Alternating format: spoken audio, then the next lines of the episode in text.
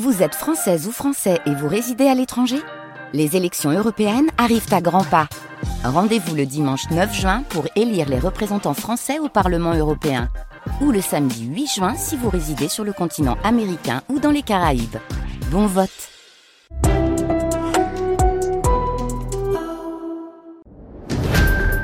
France Info.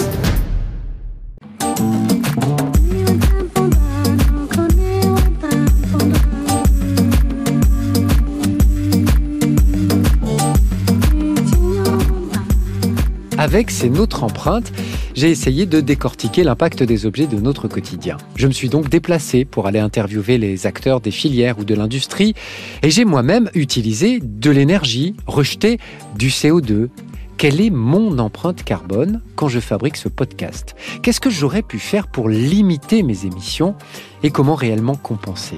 Voici l'histoire dans l'histoire, l'empreinte carbone du podcast, un voyage dans le monde touffu de la compensation carbone. Je suis Étienne Monin, journaliste à France Info.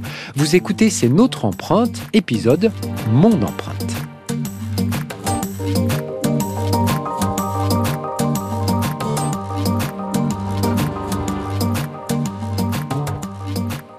C'est un peu comme une recette de cuisine. Pour faire mon podcast, j'ai dépensé 20 heures de train, plus de 500 km de voiture et l'équivalent de 5 jours complets de communication sur mon téléphone et mon ordinateur. Pour faire la conversion en équivalent CO2, puisque c'est l'unité de mesure, j'ai tapé à la porte de Carbone 4. C'est un cabinet de référence en matière de bilan carbone en France. J'ai envoyé ma dépense en énergie et Romain Ledoux me reçoit pour faire le bilan du podcast. Il est ingénieur. Il fait aussi des conférences interactives pour aider les gens à apprivoiser ce monde invisible des émissions carbone. Alors là, on a calculé pour vous euh, ce qu'on appelle un bilan carbone sur la sphère euh, vide bureau, hein, c'est-à-dire sur euh, ce que vous avez utilisé notamment en termes donc de voitures, de trains, de téléphones et d'ordinateurs, et donc en additionnant peu de postes au final, environ 6, on est arrivé à 135 kg de CO2. Le CO2, on aime bien le comparer à l'empreinte carbone d'un Français ou d'une Française sur l'année, qui est d'environ 10 tonnes de CO2, à 9,9 tonnes, dit le ministère en, 2019. Donc 135, c'est assez peu finalement, comparé à la vie euh, d'une personne sur une année. Quelques ordres de grandeur, moi que j'aime bien avoir en tête, euh, faire une dizaine de kilomètres en voiture, on va être à 2 kg de CO2. Un repas moyen, on va être à 2 kg de CO2 aussi. Hein, donc voilà quelques ordres de grandeur qui font euh, bah 135 du coup. Bah, oui, bien entendu, c'est beaucoup plus que, que 2, mais ça reste beaucoup moins que, que 10 000 qui est donc l'empreinte carbone moyenne d'un Français ou d'une Française. Alors ce qui a pesé essentiellement, ce sont les déplacements, et essentiellement les déplacements en voiture. Euh, vous avez donc fait euh, un peu plus de 550 km en voiture, et ces 550 km euh, ont émis plus de 100 kg de CO2 sur les 135, hein, donc près de, de 80%, j'ai pas fait le calcul, mais ça doit être ça. Le côté positif de mon podcast, c'est que je n'ai pas pris l'avion. Le côté un peu moins glorieux, c'est que pendant l'un de mes déplacements à Valence, Ma voiture de location, c'était une BMW série 5. Autant dire une grosse voiture pour une seule personne. Je ne l'ai pas choisie. C'est l'agence de location qui me l'a mise entre les mains, mais je suis parti avec et je n'ai pas eu le même impact que la semaine d'avant à Limoges avec ma Fiat 500 Compact. Entre la BMW et la Fiat, on va voir oui une différence de l'ordre de 6 à 7% donc tout de même.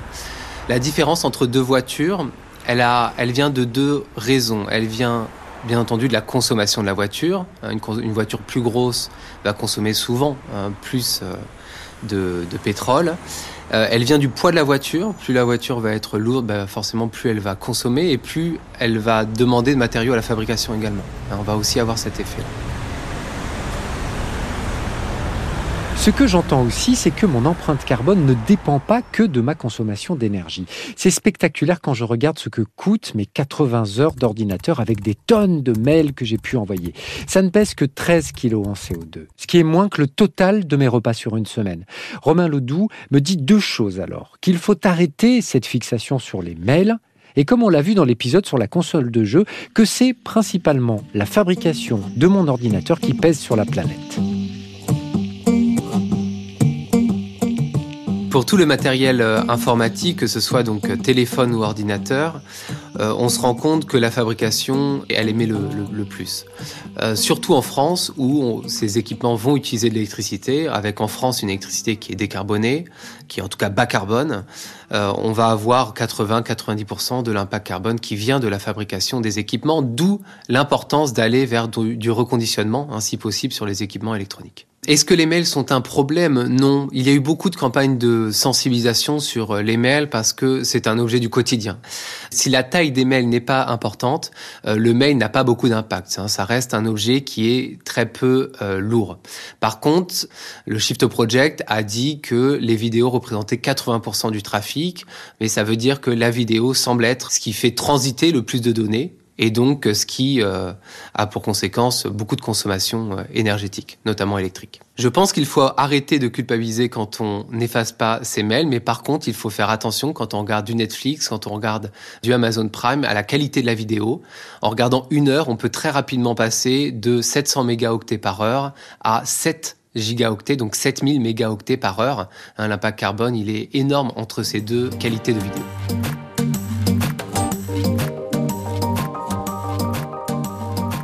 Ce que je sais maintenant, c'est que je n'ai pas consommé tant que ça pour mon podcast et que ma dépense principale vient de mes déplacements. En gros, après mes trajets en train, j'ai pris une voiture pour les derniers kilomètres. Y avait-il une autre solution accessible? La réponse, c'est Florence Gilbert qui me l'apporte. Elle dirige WeMove, qui travaille sur des solutions de mobilité, principalement pour les plus fragiles. On va prendre trois exemples euh, qui me, qui me paraissent vraiment significatifs. Le premier, ça serait quand vous avez fait le chemin euh, Lille-Villeneuve-d'Ascq. Lille-Villeneuve-d'Ascq, vous aviez diverses euh, possibilités. La première possibilité que vous aviez, c'était de prendre le métro. Le métro, vous en avez tous les deux minutes et vous en auriez eu pour une heure aller-retour, là où vous en avez eu pour 30 minutes en voiture. Vous auriez pu également euh, euh, prendre un vélo électrique. Il y en a qui sont loués à la gare, euh, qui vous euh, vous auriez dû prendre un abonnement, mais en revanche, il y a des pistes cyclables qui vous amenaient à votre lieu et vous en aviez pour une vingtaine de minutes. Donc en fait, sur ce trajet-là, vous aviez véritablement facilement la possibilité de trouver deux autres moyens de transport alternatifs à votre voiture individuelle. Après, vous aviez la possibilité sur le trajet Amiens-Moreuil, là de prendre le train. Euh, vous avez des trains en moyenne tous les 18 minutes et vous en aviez pour 35 minutes aller-retour à la place d'une heure. Ça, c'était pour le deuxième exemple. Le troisième exemple, alors là, on est beaucoup plus dans le rural, on est en Nouvelle-Aquitaine. Vous avez été vous balader à Sayas-sur-Vienne. Et là, effectivement, euh, même pour les équipes de WeMove, ça a été beaucoup plus difficile de trouver des solutions. Il y avait une solution, c'était le covoiturage. Par contre, effectivement, on a regardé euh, les trajets euh, pour pouvoir faire Sayas-sur-Vienne, Angers ou Mosée-sur-le-Mignon, Sayas-sur-Vienne. Et il y a beaucoup moins de trajets proposés, donc vous auriez été contraint d'attendre un covoitureur euh, pour pouvoir effectivement faire du covoiturage. Et il n'y avait pas d'autre solution pour pouvoir faire ces trajets.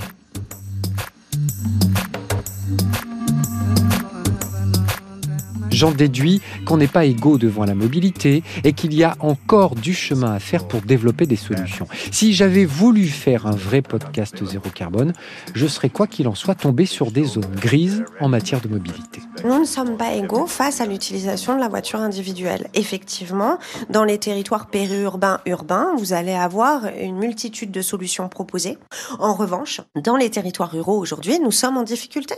Il faut savoir aujourd'hui que notre principale difficulté, c'est qu'il n'y a pas de modèle économique pour ces solutions alternatives dans les territoires ruraux. Donc vraiment, euh, il faut qu'on investisse ce sujet-là. On a 85% des habitants des territoires ruraux qui sont contraints d'utiliser la voiture individuelle, alors qu'on sait qu'on peut subir euh, des hausses de prix d'essence, on peut subir euh, des difficultés personnelles ou des difficultés avec son véhicule. On n'a pas de solution alternative à proposer sur ces territoires-là.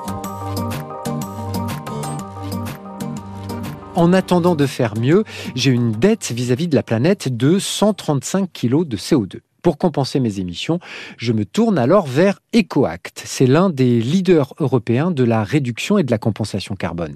À côté des clients qui viennent taper à la porte d'EcoAct, mon budget est microscopique, mais il me permet de mettre un pied dans cette forêt qui est devenue la compensation carbone. Avec un petit budget comme celui-ci, je conseillerais des projets plutôt forestiers, donc qui euh, augmentent la séquestration euh, carbone. En termes de coûts, par rapport à votre package qui est de 130 55 kg, le coût de la compensation serait entre 1,50€ et 10 euros. Arnaud Doré est mon guide.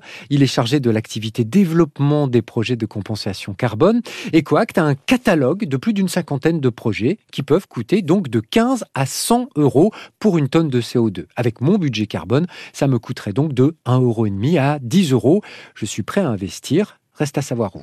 Alors moi, je conseillerais de euh, choisir un projet dans les pays en développement, parce que le principe de la compensation carbone est vraiment un principe de solidarité entre les pays développés et les pays euh, en développement.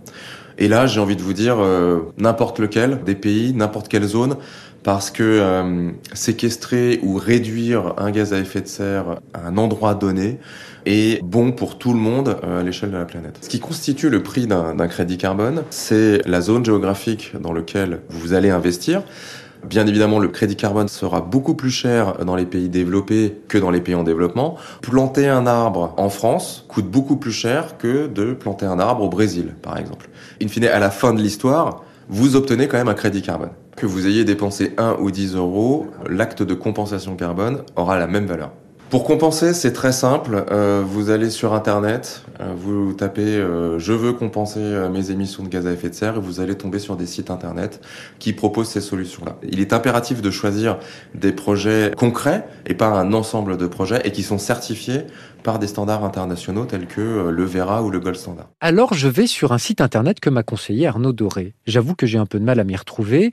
Ce site a 50 projets, principalement dans les pays en développement je fais le choix de planter des arbres en Colombie, ça me coûte 10 euros, mais j'évite le sentiment d'avoir tapé à la mauvaise porte. Le certificat qui m'est envoyé ne mentionne pas les deux labels cités par Arnaud Doré.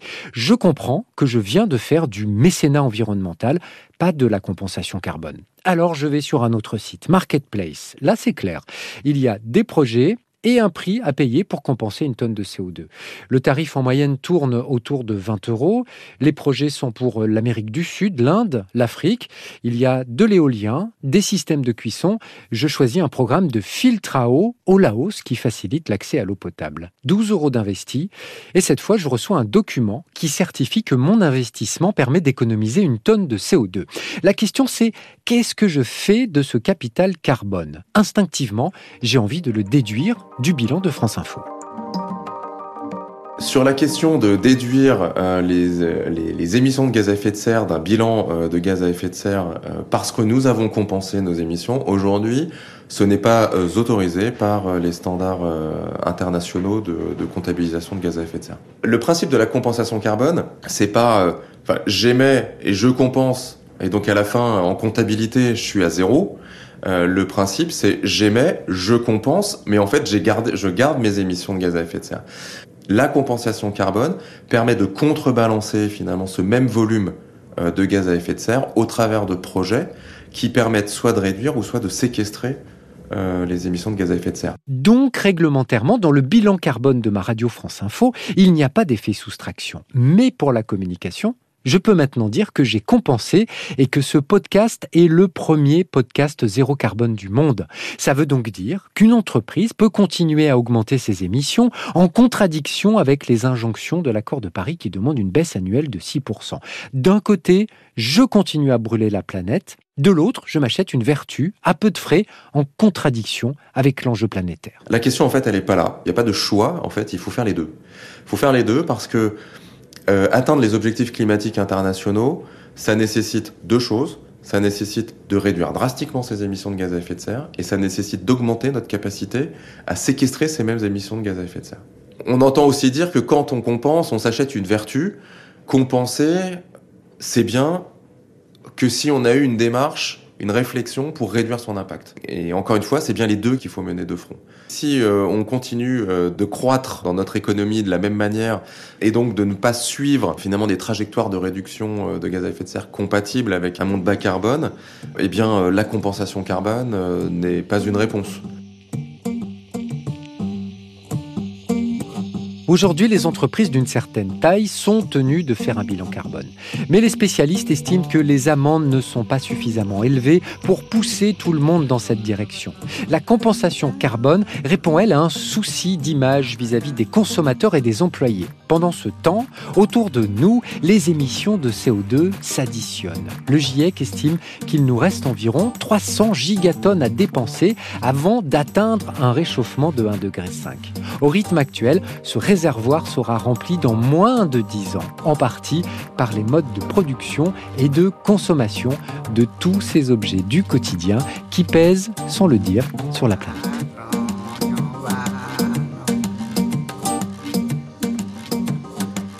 C'était C'est notre empreinte, un podcast original France Info. Production Étienne Monin, réalisation Alexandre Manzanares et Pauline Pénanec, mixage Jean-Raphaël Pont.